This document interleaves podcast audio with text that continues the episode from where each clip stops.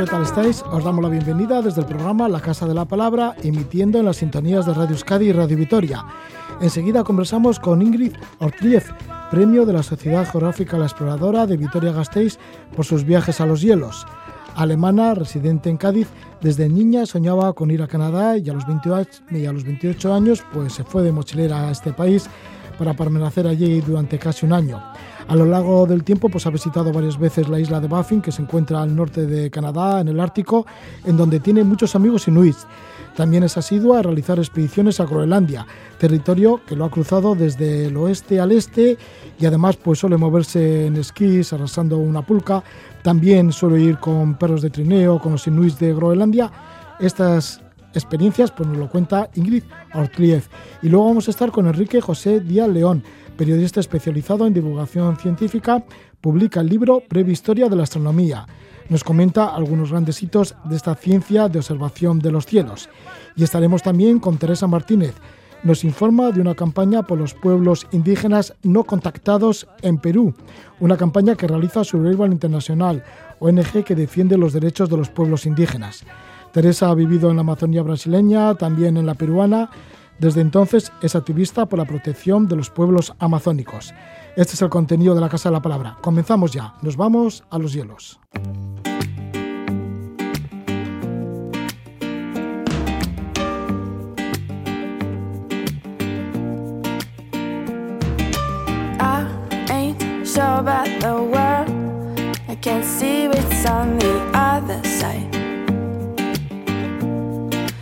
I ain't sure about tomorrow. Every day could be the day I die.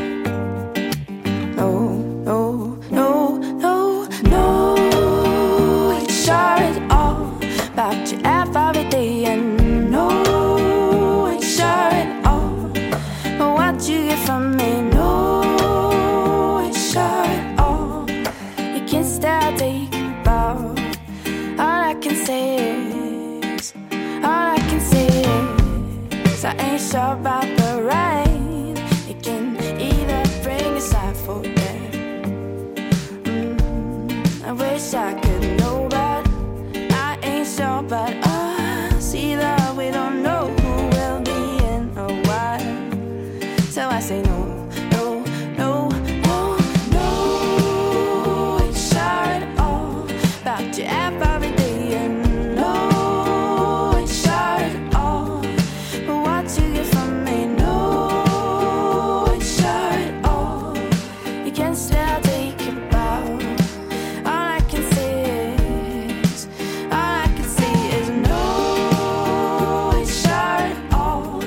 cantante de Montreal, Canadá, Joe Bell. Mm, Ella canta pues tanto en francés como en inglés. Este es un tema que nos lo canta en inglés y es que nos vamos a acercar hacia Canadá, que es uno de los lugares que soñaba Ingrid Ortliev, que es nuestra invitada, que soñaba desde muy niña, pero no Canadá mm, del sur, que ya está bastante al norte, pero ella quería llegar al Ártico, a lo más al norte y a la isla de Baffin y conocer a los indígenas y conocer a los inuits y lo ha hecho, en realidad lo ha hecho porque ella desde el año 2006 está haciendo diferentes expediciones, algunas por el mar Báltico en Laponia, por los bosques de Laponia, también ha estado varias veces en Groenlandia y también sí que llegó a la isla de Baffin, en donde ha estado en numerosas ocasiones y tiene muchos amigos inuits.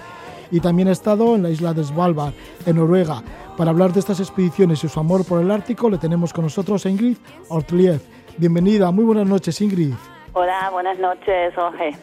Ingrid, que te gusta, pues eso, hacer expediciones con esquí, tirando de la pulca, si es eh, mm, cuanto más autónoma mejor. Luego también te gusta mucho esto de esquiar por el mar congelado, no lo de navegar con olas y demás, sino con ese mar congelado como en el mar Báltico. ¿Por qué ese interés tuyo, Ingrid, por el Ártico, por el frío? Pues eh, en realidad no lo sé exactamente por qué, ¿no? Porque me gusta tanto el Ártico, pero yo creo que este empezaba todo como niña, que yo quería siempre conocer Canadá y cuando ya he estado en Canadá quería más arriba y la primera vez que, que hice una travesía invernal con esquís en el mar Báltico, esta ha sido en el 2006, ahí sí sabía yo, este es esta es mi cosa, este es que yo quiero, ¿no? Arrastrando mi peso ahí atrás con los, eh, con el, con la pulca y con esquís y me ha gustado mucho, de verdad. Y desde ahí empezaba todo, realmente. Sí, y realmente sí que empezó todo cuando tenías 28 años, esto era en el año 1984, saliste de la Selva Negra, la primera vez que hacías un gran viaje y te fuiste al otro lado de, del Atlántico, a Canadá, y llegaste a Montreal. Y parece ser que Montreal te asustó bastante, ¿no? Por los rascacielos y porque era una ciudad muy grande. Sí, sí, eso es verdad. Cuando llegué a, Montreal y vi la gran ciudad, eh, me entraba un poquito un, un, ataque de ansiedad, porque yo como salía de un pueblo de la Selva Negra, eh, como Heidi en su tiempo, que, que ya tenía un poquito, pensaba, uff, esto no es Canadá. Yo pensaba Canadá es mucho bosque, ríos y lagos, ¿no?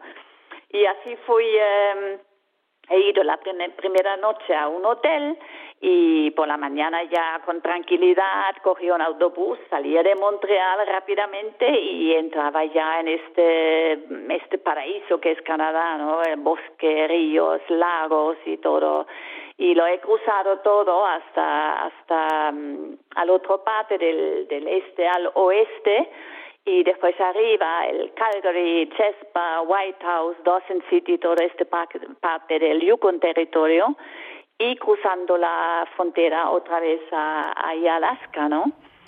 Y, y, toda esta ruta, después bajando con un, con un barco hasta Vancouver Island y al final también un poquito el este, Nueva Escocia, todo este parte. Y lo único que me faltaba de verdad es subir arriba a Nunavut, a la isla de Baffin, pero este como no hay carretera no ha sido posible, pero ya sabía yo, volveré un día. Y ese día sí. Sí, volviste, y ese día fue en el año 2007, ¿no? Cuando fuiste por primera vez a la isla de Baffin. Sí, 2007. ¿Con qué te contrastes ahí en la isla de Baffin? Porque desde entonces hasta ahora lo has repetido continuamente y tienes muchos amigos allí. Sí, sí, sí. La isla de Baffin este ha sido como un flechazo, ¿no? Me acuerdo muy bien, nunca se me olvidaron este momento cuando yo llegué a Iqaluit, que es la ciudad em, de Nunavut, está en la isla de Baffin, y en el aeropuerto vi los Inuit y las mujeres con su bebé en la en atrás en, en su capucha y este ambiente. Y lo primero que me vino a mi cabeza fue wow he vuelto a casa esta es mi casa y desde ahí ya no no pude resistir. Tengo que subir eh, prácticamente cada año voy arriba sí. Tienes amigos y también te gusta mucho explorar la isla de Baffin sí. Y así has hecho una trilogía no la trilogía de polar de Baffin. Sí. En las que has atravesado diferentes casquetes polares. Sí, ha sido el Banes Ice Cap, el Penny Ice Cap y el Axayuk Pass. Así hemos completado la trilogía polar de Baffin, sí. Sí, y esto supone, pues, bueno, pues meterse también en un mundo lleno de frío, de tormentas, sí, sí. un desierto blanco.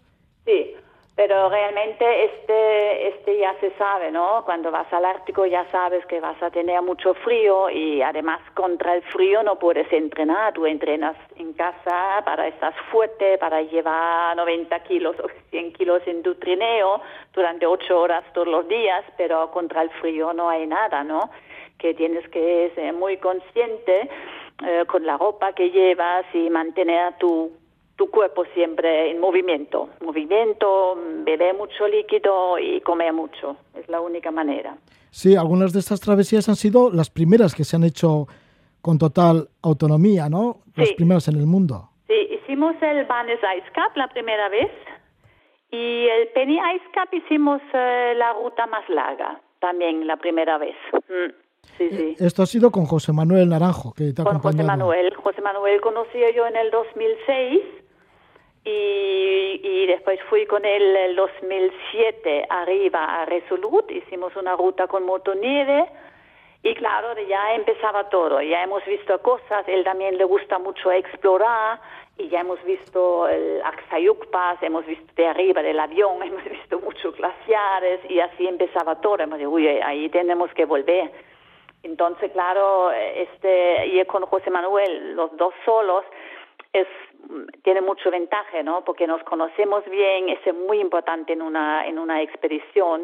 Nos conocemos, nos sabemos cada uno qué tenemos que hacer, cómo reaccionamos y esto es muy importante. Mm. José Manuel Naranjo, que es de la agencia, bueno, ha creado la agencia Mundo Ártico. Mundo Ártico, sí. Sí, sí, que organiza expediciones, pues eso, a las latitudes frías, tanto del sur como del norte del planeta.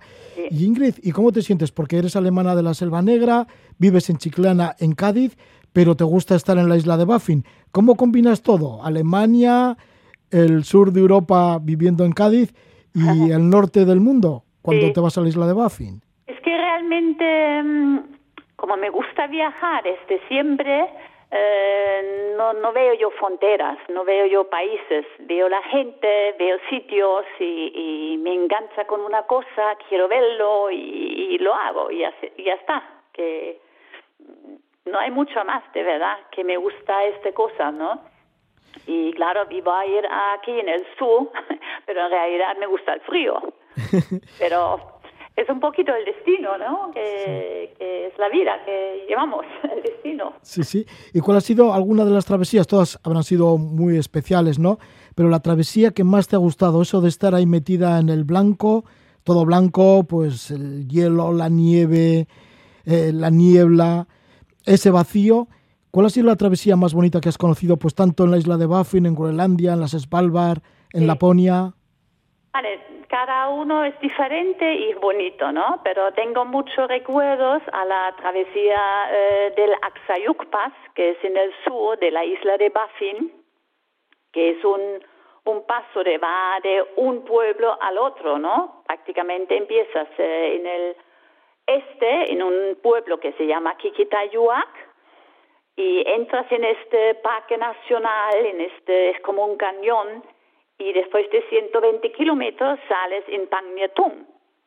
Y es un sitio precioso porque tiene, tiene las paredes más verticales del Ártico, y, tiene lagos congelados ya en invierno, ríos eh, glaciares arriba y, es una cosa muy, muy bonito. Además, me ha contado una vez un Inuk, Inuk es singular, ¿no? De Inuit, un Inuk me dijo una vez que cuando hay luna llena, él se encuentra con amigos en el medio de, este paso, en este paso, ¿no? En este cañón, digamos, por la noche. Y eh, uno viene del un parte de un pueblo y el otro del otro parte y se reúnen y toman un café, hablan de sus familias, del antepasado y cuentan historias. Es una cosa muy tradicional, ¿no? Desde cientos de años y es muy bonito de verdad que me ha contado una vez esta historia y es muy bonito. Es un sitio histórica también, ¿no? Ya qué historias te cuentan, ¿no? En las latitudes, mm, pues eso, tan, tan extremas. ¿Y cómo es la vida, por ejemplo, con los inuit en Groenlandia? Porque también has seguido a los inuit, a los cazadores inuits. ¿Cómo te metes en su vida y te relacionas con ellos? Porque ¿qué vives en sus casas? Sí, vale, ya ha cambiado mucho, por supuesto, ¿no? En los últimos años. Pero si vas muy al norte, ya encuentras todavía los inuit tradicionales, ¿no? Que en su casa viven como nosotros, tienen todo, internet, tienen todos los aparatos de, domésticos y todo, todo, ¿no? Pero una vez que salen de su casa ya son cazadores. Tienen sus perros delante, van con sus perros, cazan, necesitan, por supuesto, eh, la casa para dar comida a los perros y, también para ellos mismos, ¿no? Porque los eh, supermercados arriba eh, son a lo mejor en pueblos muy arriba al norte, tienen seis metros cuadrados y hay muy poca cosas. Y cuando vas en febrero o marzo, casi no tienen nada ahí. O si quieres comprar, por ejemplo, un tomate o un pimiento, te va a costar cinco euros. Entonces los inuit todavía tienen esta necesidad para salir fuera y, van de caza. Y, todavía lo hacen hasta los jóvenes. Yo hablo ya muy al norte de, la isla de Baffin, de Nunavut, igual como con Landia, ¿no? ¿Y qué es lo que cazan? ¿Y cómo vais? ¿Qué vais con perros de trineo? Sí, sí, sí, con perros y, y ellas van eh, sobre todo focas, van de pesca, focas, pescado y, este es el principal, ¿no? Que ellos tienen arriba.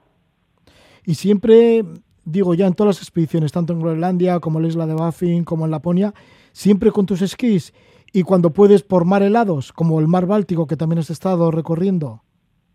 Sí, sí, con esquís. Sí, sí. La mayoría de las expediciones que hago son, voy yo con los esquís, con mi trineo y arrastrando, ¿no? Explorar sitios, ¿no? Me gusta mucho ir con los inuit, es una experiencia también muy bonito, pero que más me gusta son andar, ¿no? Andar todo este kilómetro, todo explorar sitios donde han pasado, han pasado gente famosos, los grandes exploradores, ¿no? Como una vez en Canadá arriba, hace tres años creo, cuatro años, hizo una ruta del em, el paso de noroeste que hizo a Munce, ¿no? Unos 400 kilómetros y este también ha sido una experiencia impresionante, de verdad. Este ha sido fantástico. ¿Cómo te sientes cuando cruzas un casquete polar, porque has hecho la trilogía de los casquetes polares, como hemos dicho, en la isla de Baffin, pero también has cruzado Groenlandia del oeste al este, más de 500 kilómetros. ¿Y cómo te sientes cuando estás allí en medio de la nada, no? Pues en ese vacío, en ese vacío todo blanco. vale, realmente mm, vacío, vacío no lo es, porque la luz arriba en el Ártico cada día cambia un poquito la luz y, y tienes otro mm, otro paisaje de verdad pero yo me siento con muchísimo paz, de verdad. A mí esa tranquilidad y ya andas tú, escuchas solamente los, eh, el ruido de tus esquís abajo del hielo, ¿no? Abajo de los esquís, el hielo, esta cosa me encanta, escuchar solamente esta cosa, ¿no? Y después tienes, em, tienes por ejemplo, también algunas cosas puedes ver, algunas veces puedes ver un, un halo, ¿no? Un halo es un un anillo alrededor del sol o de la luna, las luces impresionantes, ¿no? O, hasta una faramorgana, puedes verlo, ¿no? Y hay muchas cosas, de verdad, aunque parecen no hay nada, pero hay, hay cosas.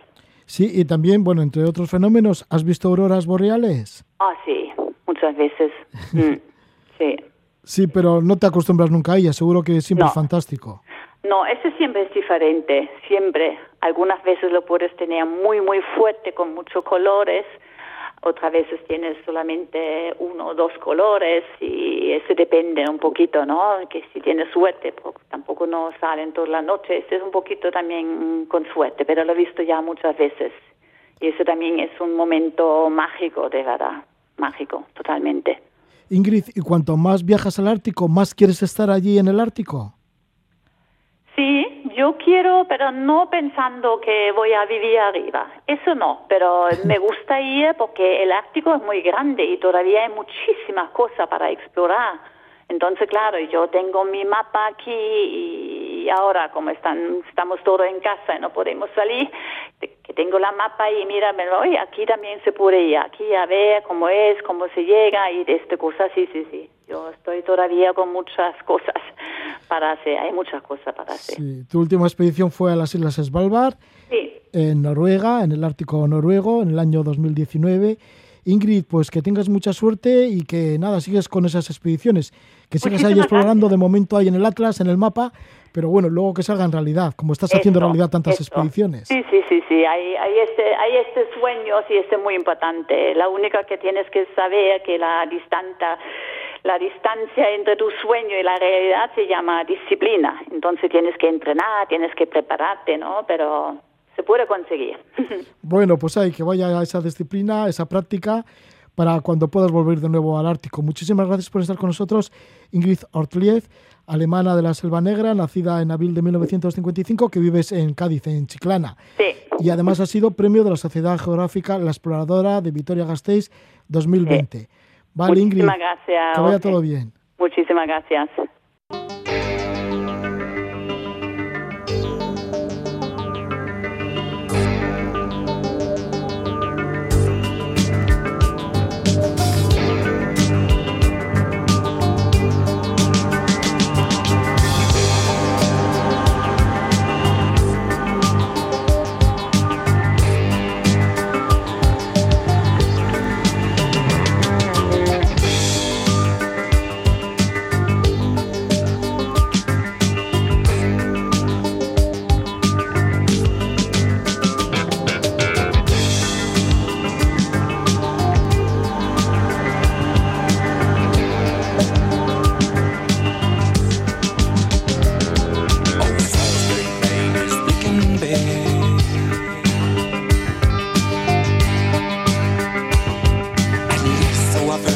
Ahí está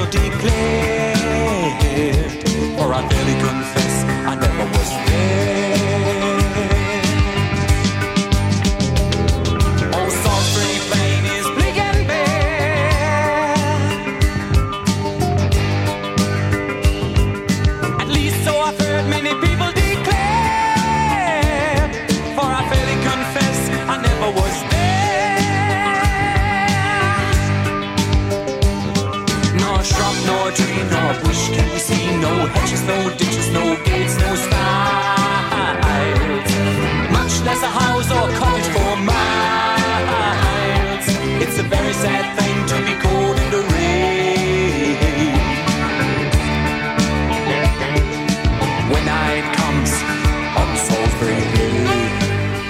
voz, Chris Sebas y a los teclados David Henselman en un disco titulado Stone Age desde entonces hasta la actualidad.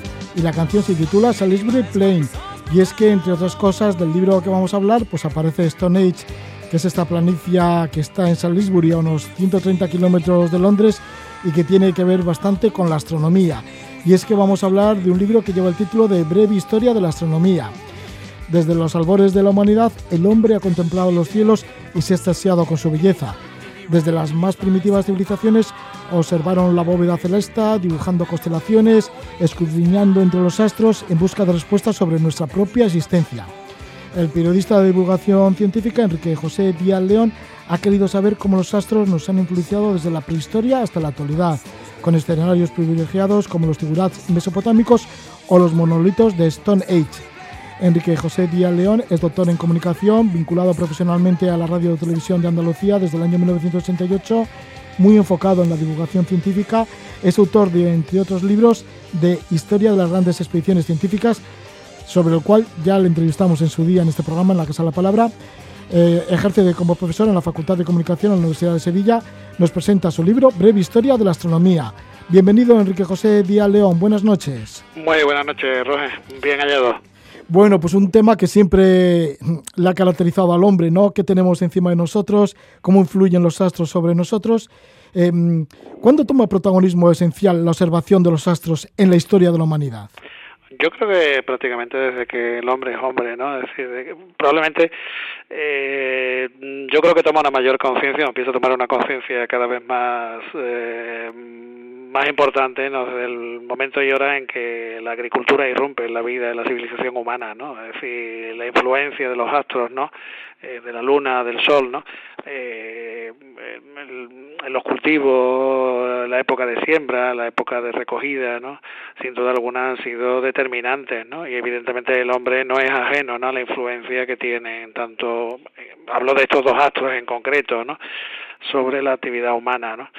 Yo creo que prácticamente en esa época se puede no se puede datar si es que es posible no la, los primeros intentos de sistematización ¿no? del conocimiento astronómico. ¿no? ¿Estas sociedades primitivas confeccionaban ya calendarios para registrar el tiempo? Bueno, eh, si estudiamos o analizamos con cierto detalle civilizaciones llamémosle primitiva, ¿no? prehistórica, por decirlo de alguna manera, ya hay testimonios, ¿no? incluso antes ha citado Stonehenge, ¿no? ya hay grabados ¿no? inscripciones ¿no? que demuestran que había no sé si calendario, pero de alguna manera una sistematización, un conocimiento ¿no? de, de las fases de los planetas, las fases de la Luna, del Sol, el, mismo ¿no? el mismo trazado que tiene Stonehenge, el que antes has mencionado, Roger, yo creo que es una muestra muy clara ¿no? De, del conocimiento de esas fases, además, ¿no? el famoso solsticio de verano de Stonehenge, ¿no? Eh, que llena los informativos ¿no? cada vez que llega el solsticio de verano. ¿no? Yo creo que sí, que hay, no sé si calendario, no se llama el calendario, pero sí pruebas gráficas ¿no? de ese conocimiento. ¿no? Sí, sitúas la cuna de la astronomía tal como la conocemos ahora en Sumeria, en la actual Irak. ¿Cómo comenzó esta, esta cuna de la, astronomía? ¿Cómo, ¿Cómo se originó allí? Bueno, yo, mm, creo que los especialistas, yo creo que soy un, mero, un sencillo divulgador, ¿no?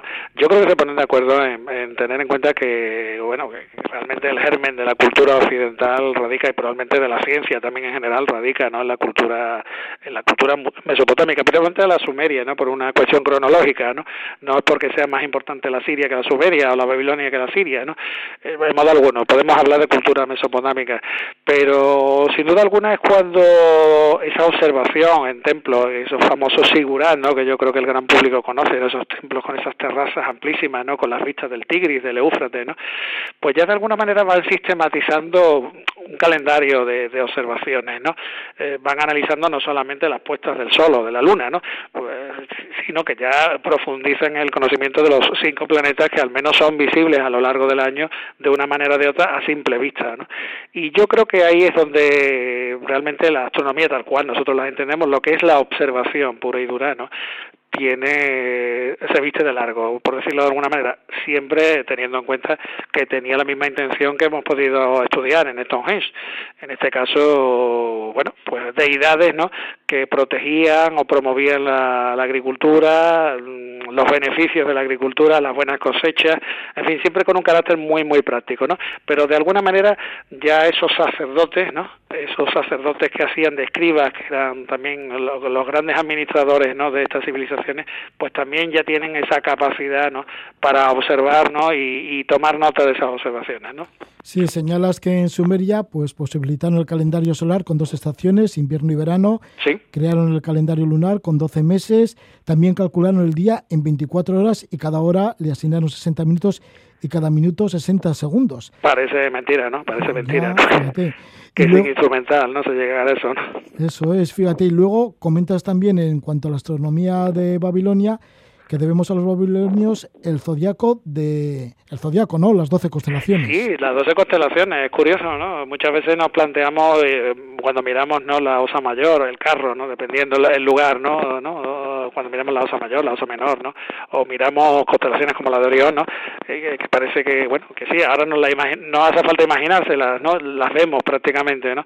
Pues en aquella época, imagínate, ¿no? Con la instrumentación que existía, ¿no? Que no que era nula, que era absolutamente nula, pues ¿no? Llegar a identificar claramente en el firmamento, incluso pasadas las distintas estaciones del año, ¿no? las constelaciones de forma que quedaban registradas de forma, digamos, científica, ¿no? De forma sistemática, por decirlo de una manera más precisa, ¿no? Sí, estamos hablando de esa cuna de la astronomía de la Sumeria, allá por el 5300 mm, años antes de Cristo. Y luego lo que has hablado, ¿no? Esa conexión siempre entre los astros los dioses, los sacerdotes. ¿Esto se nota todavía mucho más en el Antiguo Egipto? Probablemente sí, ¿no? Probablemente sí. Yo creo que en Egipto se perfeccionan, ¿no? Algunas medidas, ¿no? Algunos instrumentos de medición y de observación, aunque bueno, realmente si nos ponemos muy muy ortodoxos realmente lo que consiguen los, la instrumentación de para la observación astronómica en Egipto no pasa a ser muy simple, muy sencillo, ¿no? Pero ya organizan determinado, eh, determinado tipo de instrumentos mm, muy simples, muy, las hojas de un papiro, por, por, ejemplo, ¿no? De forma que les permitía observar en determinada posición un astro o tal cual, o, o fijar, ¿no? La, la orientación de una determinada estrella y bueno, sí, realmente hay una sofisticación. Efectivamente, quizás Egipto pasa por ser la civilización que primero no sistematiza la, el paso del tiempo, ¿no? Eh, es decir, son capaces de determinar ¿no? el paso de las horas, el paso de los días, el paso de los meses, ¿no? Y para eso utilizan, lo describo en el libro, ¿no? Distintos instrumentos, desde la clesida, los relojes de sol, ¿no? Digamos que es un paso más, ¿no? Todavía con una, como Roger, con una astronomía que tiene ese objetivo, ¿no? Sí, necesitamos el apoyo de estos dioses, que además eh, representados no por los astros, ¿no? Que además nos van a posibilitar no tener unas cosechas que nos permitan comerciar, que nos permitan sobrevivir fundamentalmente. También podemos hablar de la astronomía maya. Los mayas que se distinguieron por el desarrollo de un lenguaje escrito muy complejo, una arquitectura avanzada y un gran desarrollo de ciencias como las matemáticas y la propia astronomía. Sí, exacto, exacto. Yo creo que tenemos muchos en mente. Mm, me considero de los afortunados, ¿no? Que, he tenido la posibilidad, ¿no? De estar en Chichen o, o en el observatorio, llamado observatorio porque se supone por orientación y, por intención se supone Observatorio de Tulum, ¿no? que yo creo que es una imagen muy muy icónica ¿no? de, de la Riviera Maya en concreto. ¿no? Y evidentemente estamos hablando de una civilización, eh, al mismo tiempo que pragmática, eh, una civilización que empieza a dotarse de, de, metodología científica. Evidentemente todavía no estamos en los tiempos de, de Grecia, pero sin duda alguna es una civilización que da un pasito más que va avanzando más se da cuenta del carácter fundamental que tienen las matemáticas, además como instrumento precisamente para la observación astronómica, ¿no? Y que efectivamente, como tú bien has dicho, ¿no? Te quedas maravillado, ¿no? Con construcciones que, que decir, ¿no? De la gran pirámide de Chichen Itza, ¿no? Por ejemplo, ¿no? Probablemente más de un edificio de ese complejo dedicado a la observación astronómica también, ¿no? Eh, sí, la verdad es que la cultura precolombina, en concreto la cultura maya, sin duda alguna es una cultura todavía a estudiar, ¿no? En profundidad, ¿no? Yo creo que nos puede dar agradables sorpresas, ¿no? En, el devenir de los años, casi con toda seguridad. La cultura maya que elaboraron en un calendario que costaba de 365 días al año. Y luego, bueno, pues hablando del continente americano, está también la astronomía chavín, chavín de Guantar en Perú, es anterior a la Inca que eran grandes observadores del cielo, los sacerdotes. Luego también, si nos vamos al norte de América, pues estaban los zapotecas o la astronomía azteca. Y volviendo de nuevo por Europa, ¿cómo es la, la astronomía? ¿Cómo la tenían en la civilización griega? Bueno, realmente Grecia se plantea, yo creo que en Grecia todos situamos la, la cuna de nuestra cultura, ¿no? la cultura occidental sin duda alguna, y en Grecia es donde sin duda alguna se ponen las bases de lo que luego va a ser el conocimiento y el método científico, sin duda. ¿no? Ya la astronomía no tiene ese carácter utilitario ¿no? que ha tenido hasta ese momento, los griegos dan un paso más, son gente que percibe ya la influencia tanto india, eh, persa, me atrevo a decir que incluso China, sin duda alguna, y también percibe lógicamente la influencia tanto de Mesopotamia como de Egipto, ¿no? Y ellos sintetizan ese conocimiento de alguna manera y ya lo sistematizan. Es decir, van un paso más, ya trascienden más, evidentemente todavía con una con una cultura, evidentemente con una teología, ¿no? Eh, donde existen muchísimos dioses a los cuales, como todos sabemos, se le atribuyen determinadas capacidades, potestades, ¿no?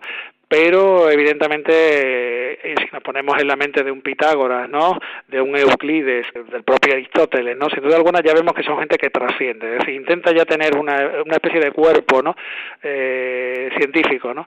para y la astronomía evidentemente aunque sigue siendo capital evidentemente es parte de ese cuerpo científico no sí entre otros personajes nombras Eratóstenes que, entre, que vivió entre los 273 y, y 192 antes de Cristo, que sí, que, que, calculó el tamaño de la Tierra ya en su tiempo. Correcto, y además lo curioso de Eratóstenes es que consigue calcular el radio de la Tierra con la metodología, una metodología absolutamente eh, hoy en día nos llama la atención, ¿no? Pero la capacidad deductiva, ¿no? Que emplean ya estos filósofos o científicos, ¿no? Como Eratóstenes o los pitagóricos, ¿no? Realmente es alucinante. Antes hemos alucinado, ¿no? Con las mediciones de, egipcios y mesopotámicos y con los calendarios ¿no? que ellos son capaces de elaborar y la verdad es que te quedas también asombrado ¿no? de la capacidad ¿no?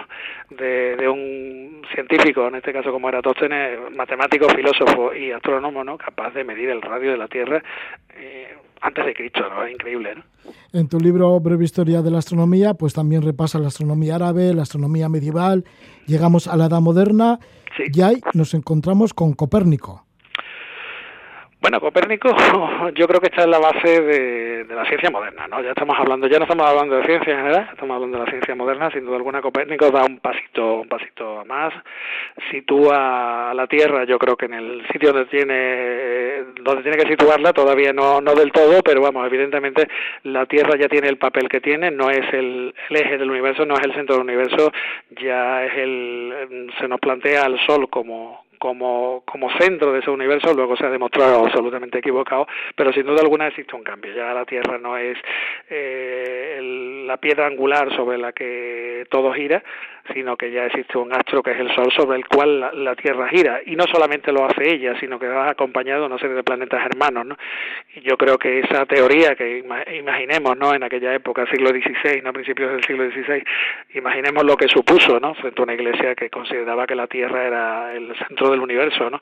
pues sin duda alguna supuso un, un giro radical, un cambio radical, sin duda. ¿no? El poder de la razón se va imponiendo y así en el siglo XVII Comienza con Galileo Galilei, con personajes como Johannes Kepler, que publican algunos de sus mejores trabajos.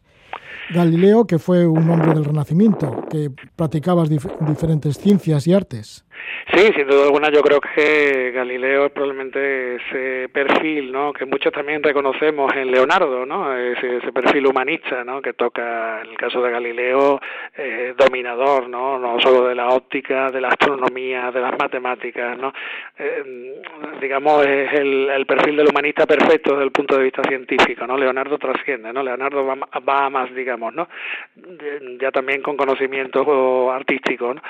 Bueno, pues efectivamente yo creo que Galileo es el puente ideal ¿no? entre el, tardo renacimiento y, la razón, como tú bien has definido, ¿no? y es la antesala ¿no? a gente como Kepler, como Tycho Brahe, ¿no? que son personajes ya muy de su época, ¿no? donde ya todo tiene que ser razonado, donde la observación es la base de, de todo lo que se publica.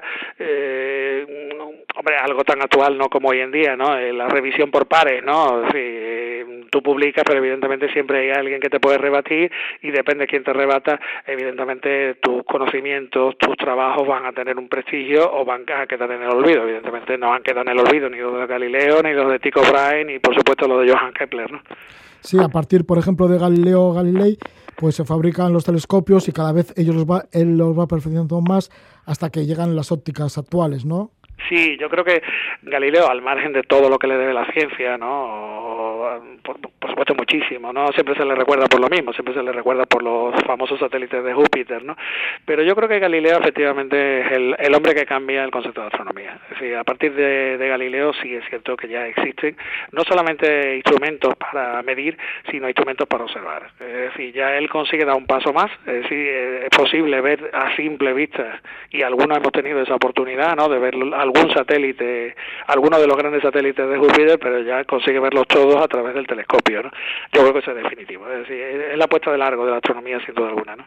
Sí, de Galileo Galilei, pues esa Newton, la ley de la gravedad, la ilustración en el siglo XVIII, la carrera espacial que llega a Marte, en donde nos encontramos hoy en día, Stephen Hawking, nació en en el año 1942, que murió en el año 2018, físico, cosmólogo, divulgador, bueno, pues todo de estos personajes hables y sobre sus aportaciones a la astronomía, dentro de este libro que lleva el título de Breve Historia de la Astronomía.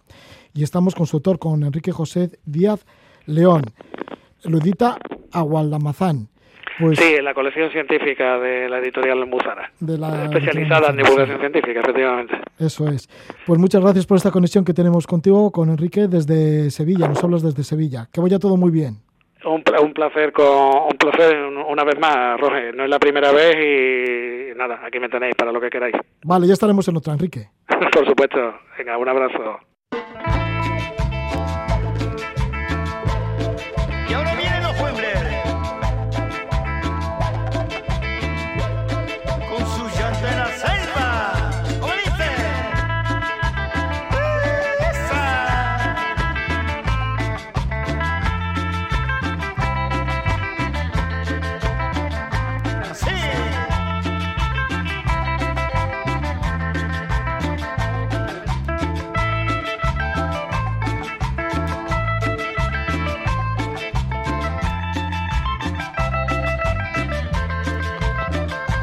Es música de la Amazonía.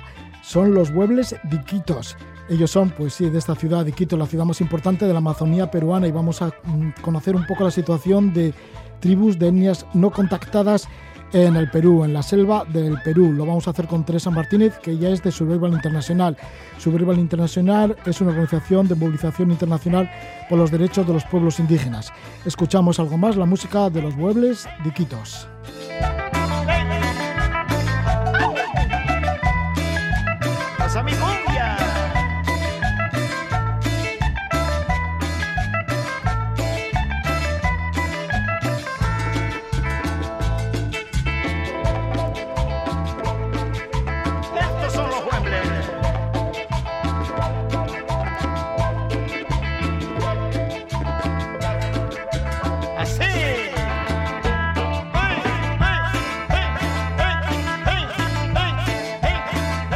De Iquitos con esta canción que se titula Lamento Selvático. Y vamos a conocer algunos de los lamentos selváticos a través de Teresa Martínez, que es de Survival Internacional.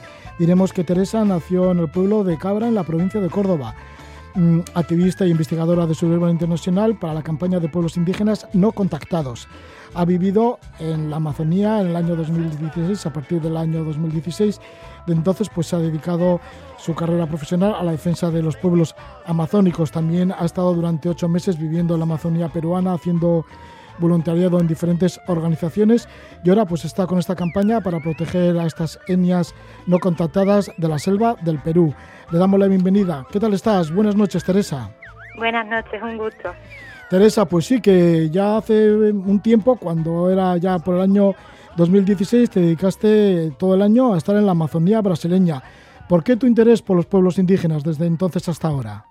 Yo cuando acabé la carrera, eh, pues tenía un, interés genuino por conocer otras formas de vida. Eh, Europa es preciosa, ya la había recorrido y, tenía esa inquietud por ver eh, otra forma de vivir y eso me llamó de, de, los pueblos indígenas y de ahí me fui para, para Brasil, concretamente fue primero y tuve la suerte de durante un año poder compartir vida y trabajo con los pueblos indígenas amazónicos. ¿En dónde te moviste en el caso de la Amazonía brasileña? Porque ¿qué estuviste navegando también por el río Amazonas?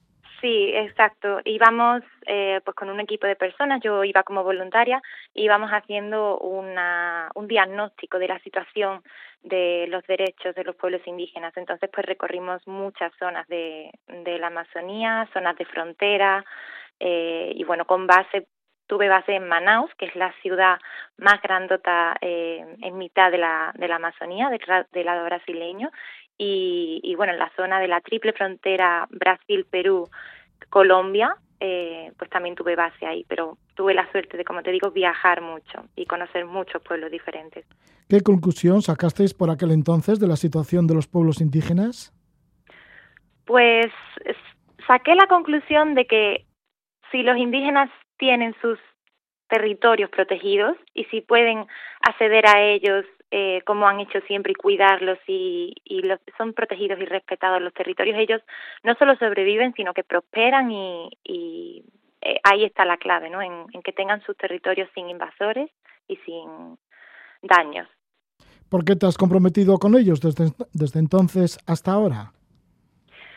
Pues porque mm, yo vi que, que luchar por los derechos de los pueblos indígenas es luchar también por, por eh, la preservación de la naturaleza, es eh, luchar contra el cambio climático, es luchar por los derechos humanos y es por los de hoy y por los de mañana, porque bueno, todos dependemos de, de la protección de esos territorios en los que ellos viven.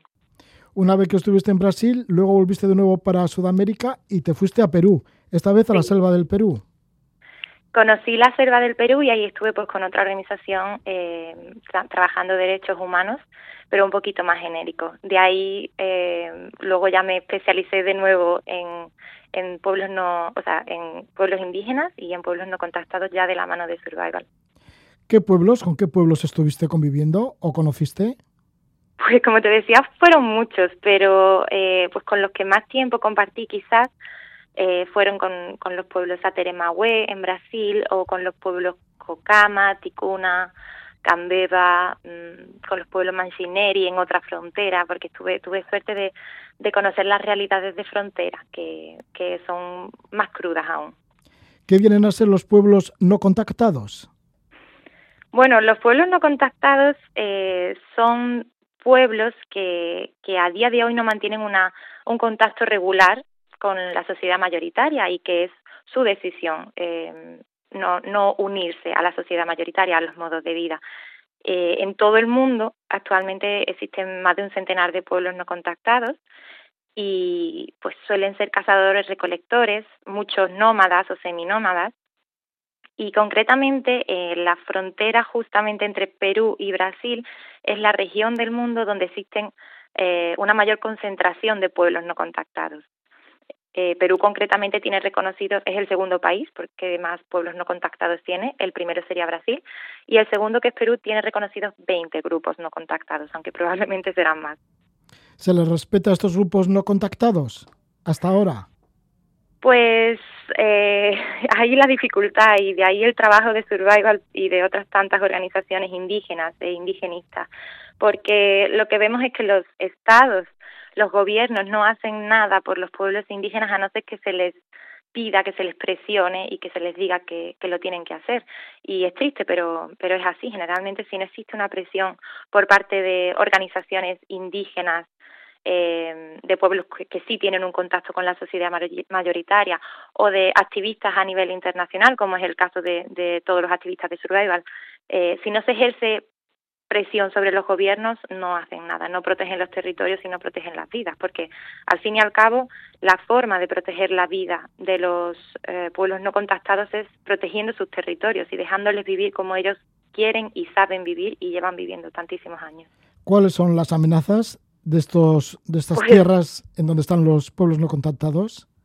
Son muchas y además crecientes, porque está todo el interés eh, en, de las empresas extractivistas, de, de las grandes empresas de hidrocarburos, madereras, eh, porque estos territorios donde habitan los pueblos no contactados son los territorios más biodiversos y más ricos de, del planeta. Y bueno, de hecho, el, siempre decimos, ¿no? El 5% los pueblos indígenas constituyen el 5% de la población mundial y sin embargo en sus territorios está el 80% de la biodiversidad del planeta. Y esto no es casualidad, es porque realmente son los mejores guardianes de la naturaleza los que la han sabido cuidar y gestionar y vivir en armonía eh, siempre. Entonces, eh, las amenazas que vemos a los no contactados es la amenaza a su territorio y quien tiene ambición por esos territorios son las empresas extractivistas y, bueno, los grandes poderes económicos que, que mirando y anteponiendo el beneficio económico, eh, en muchos casos personal, a la propia defensa de la vida, pues se dejan presionar y, se ponen del lado que no deberían. Desde Survival Internacional estáis informando de una petición urgente a la Comisión Latinoamericana para proteger las tierras de tribus no contactadas de Perú. Exacto, porque, eh, bueno, si te estaba contando que las amenazas son crecientes, también con la urgencia de, de ahora la pandemia, el coronavirus, que si llega a estas eh, poblaciones, pues va a arrasar con ellas, como ya hemos visto que ha pasado históricamente, porque son mucho más vulnerables eh, a, enfermedades foráneas. Pues con esta urgencia aún más grande. ¿No están protegidos por el gobierno de Perú para que la COVID-19 no llegue a contagiarles? Claro, el problema que hay es que hay territorios en los que habitan pueblos indígenas no contactados que sí están reconocidos por el Estado, pero hay otros muchos que todavía no están reconocidos y no están protegidos. Entonces, donde no se protegen los territorios, entran los invasores, entran las madereras ilegales y entra todo tipo de, invasores que llevan los virus. Y de ahí la urgencia de, de proteger, no solo por la propia extracción de, lo, del, de los recursos del subsuelo, sino también porque entran eh, con, con enfermedades que, bueno, no es solo el COVID, es que también una simple gripe, eh, que para nosotros es algo común, el sarampión, hemos visto como en el pasado se ha llevado por delante a pueblos enteros.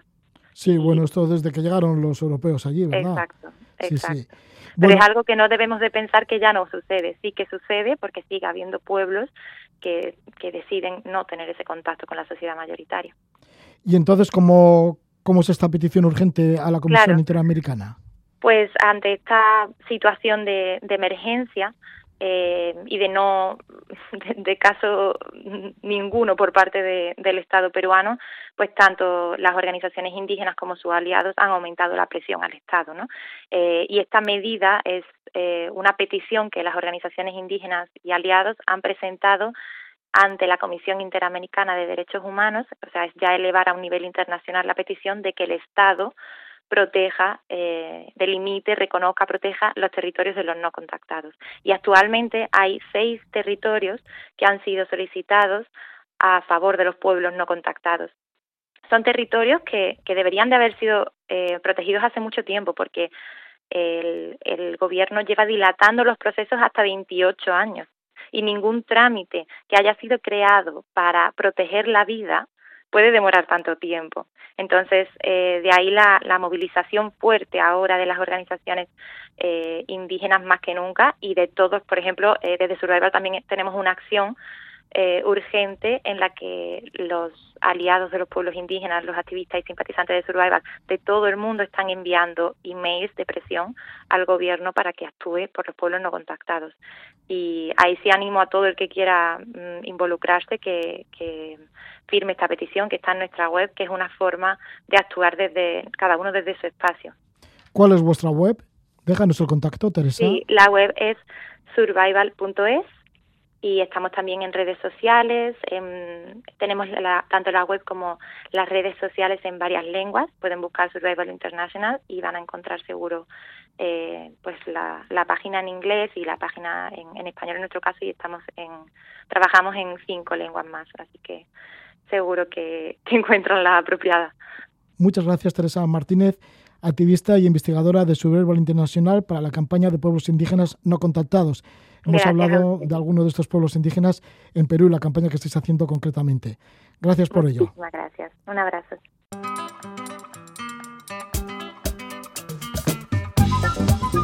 Teresa Martínez con nosotros, activista de Survival Internacional. Nos vamos con la música del el cantante de Río de Janeiro, Joao Selva, con su tema Navegar. Que disfrutéis mucho, que vaya bien esta noche. Gabón. Fantasia no Recife e ficar pro carnaval. Brincar de roda em Fortaleza.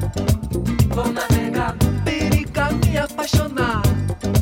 Vou navegar, um bar, boi lá do Pará. Vou navegar, com tucubi e tacacá.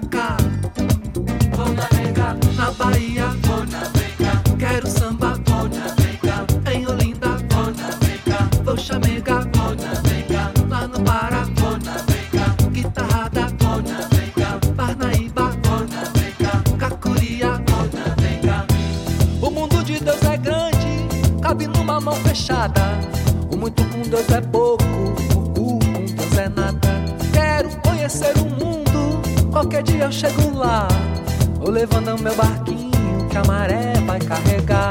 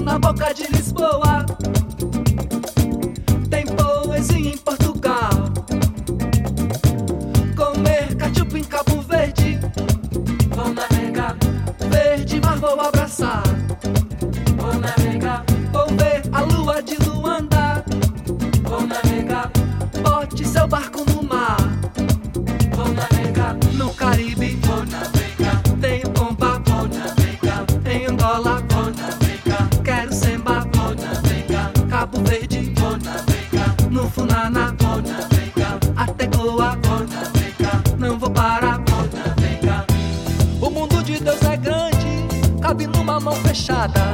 O muito com Deus é pouco, O com Deus é nada. Quero conhecer o mundo, qualquer dia eu chego lá. Vou levando meu barquinho que a maré vai carregar.